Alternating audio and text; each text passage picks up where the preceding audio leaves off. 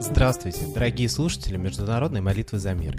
С вами сегодня Константин, и мы продолжаем следить за событиями на планете и стоять на страже мира на Земле. А причин у нас для этого сегодня много. В Польше проходят с 7 по 17 июня учения НАТО «Анаконда-2016». В них принимают участие более 30 тысяч солдат из 18 стран НАТО и 5 стран-партнеров. В учениях задействовано 3000 транспортных средств, 105 самолетов и вертолетов, 12 боевых кораблей. Нынешние учения – самые масштабные военные маневры из тех, что проводились в Польше аж с 1989 года. В Польше заявляют, что учения носят прежде всего оборонительный характер. В то же время в США ранее признавали, что маневры призваны отпугнуть Россию. Перед началом учений глава национальной безопасности Польши Павел Солох заявлял в интервью «Ржечь Посполита», что сравнивая военный потенциал НАТО и России, можно заметить огромную разницу, и что в случае решения России противостоять Альянсу, ее шансы на успех невелики. Анаконда – это не единственный случай учения Альянса в регионе. В начале июня в южной части Балтийского моря начались морские маневры Крупномасштабные учения НАТО Saber Strike 2016 проходят в прибалтийских странах с 27 мая по 21 июня. Они направлены на отработку перемещения военной техники и личного состава через ФРГ и Польшу, в страны Балтии, а также в Румынию и Болгарию. Военные маневры проходят в преддверии саммита НАТО, который состоится в Варшаве 8-9 июля. Генсек Альянса Йенс Столтенберг недавно сообщил, что на саммите будут решены ключевые вопросы присутствия сил Североатлантического альянса в Восточной Европе для противостояния российской угрозе. Итогом договоренности станет размещение нескольких батальонов НАТО в Польше, странах Балтии и других регионах, расположенных вблизи границ России. А теперь внимание, самый главный риторический вопрос. Да откуда вся эта информация про то, что Россия собирается нападать на Польшу? Или, например, на страны Балтики? Скажите, может быть, вы, народ России, этого хотел? Или по телевизору кто из политиков официально заявлял? Хотя теоретически подобное могло быть озвучено на каком-нибудь совещании за закрытыми дверями. Но тогда почему мы, народ России, единственный источник власти в стране, об этом не в курсе? И я снова обращу внимание на средства массовой информации, ведь именно из них мы узнаем о подобной, так сказать, угрозе со стороны России. Да не пора ли нам всем взмолиться о разоблачении провокаций и о воздаянии тем, кто их плодит?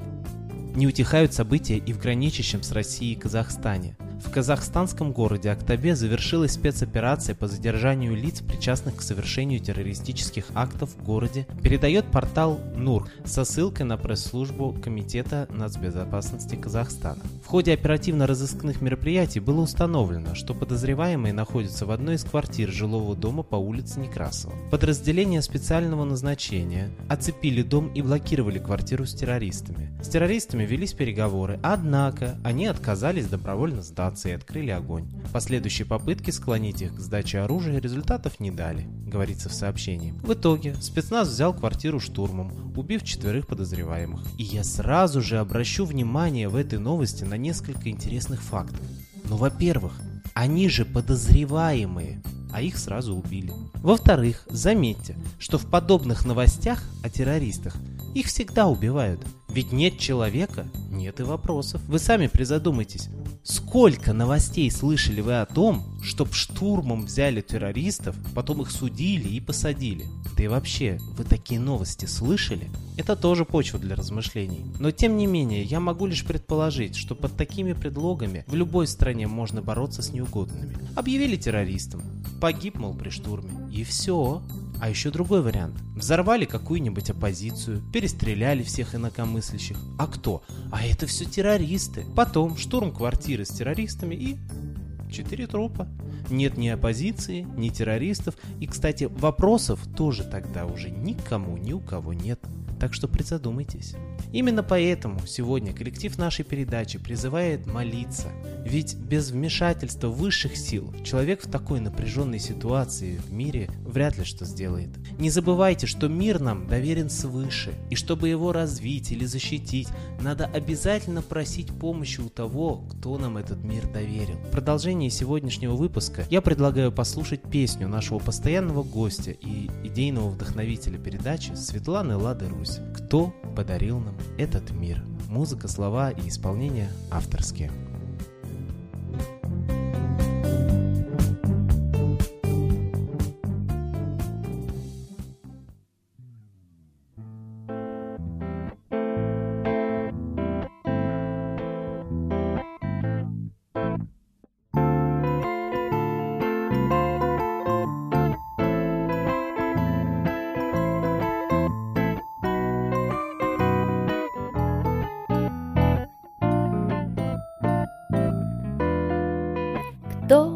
Подарил нам эту жизнь? Весь мир с улыбкой замолкает, Когда о детях мы мечтаем. Кто подарил нам эту жизнь? Кто подарил нам этот мир? Он полон радости и горя, Живем с собой и небом споря. Кто подарил нам этот мир?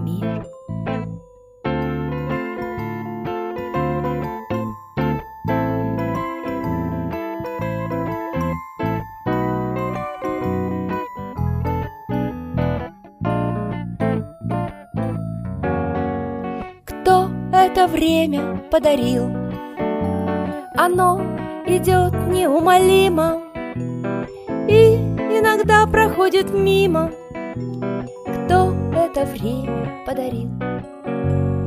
Кто миру написал закон? Он есть велик, могучий, грозен Мы знаем, что за летом осень Кто миру написал закон?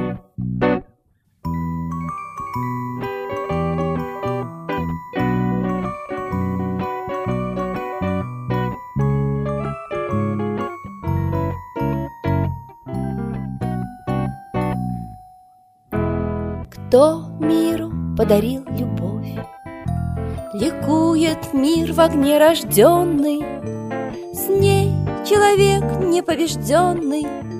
Кто миру подарил любовь? Кто мир в себе найти сумел? Кто взял любовь, закон и время? Жизнь, ликование, а не бремя. Кто мир в себе найти сумел? Спасибо Светлане Ладе Русь, а теперь настал торжественный момент – единая молитва за мир.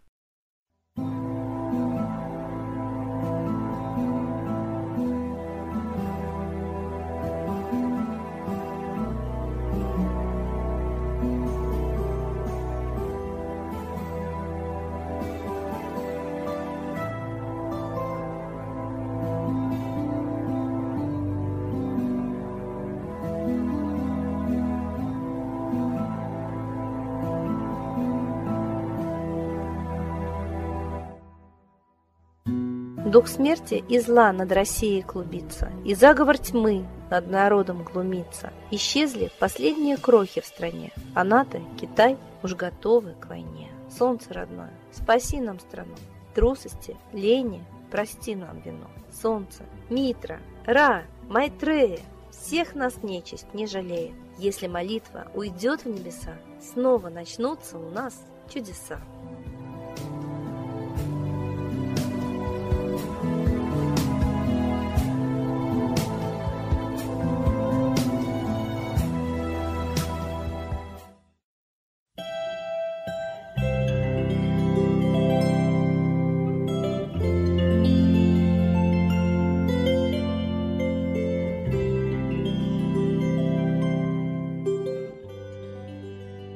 Спасибо всем, кто был с нами и молился за мир, а мы с вами прощаемся до следующей трансляции.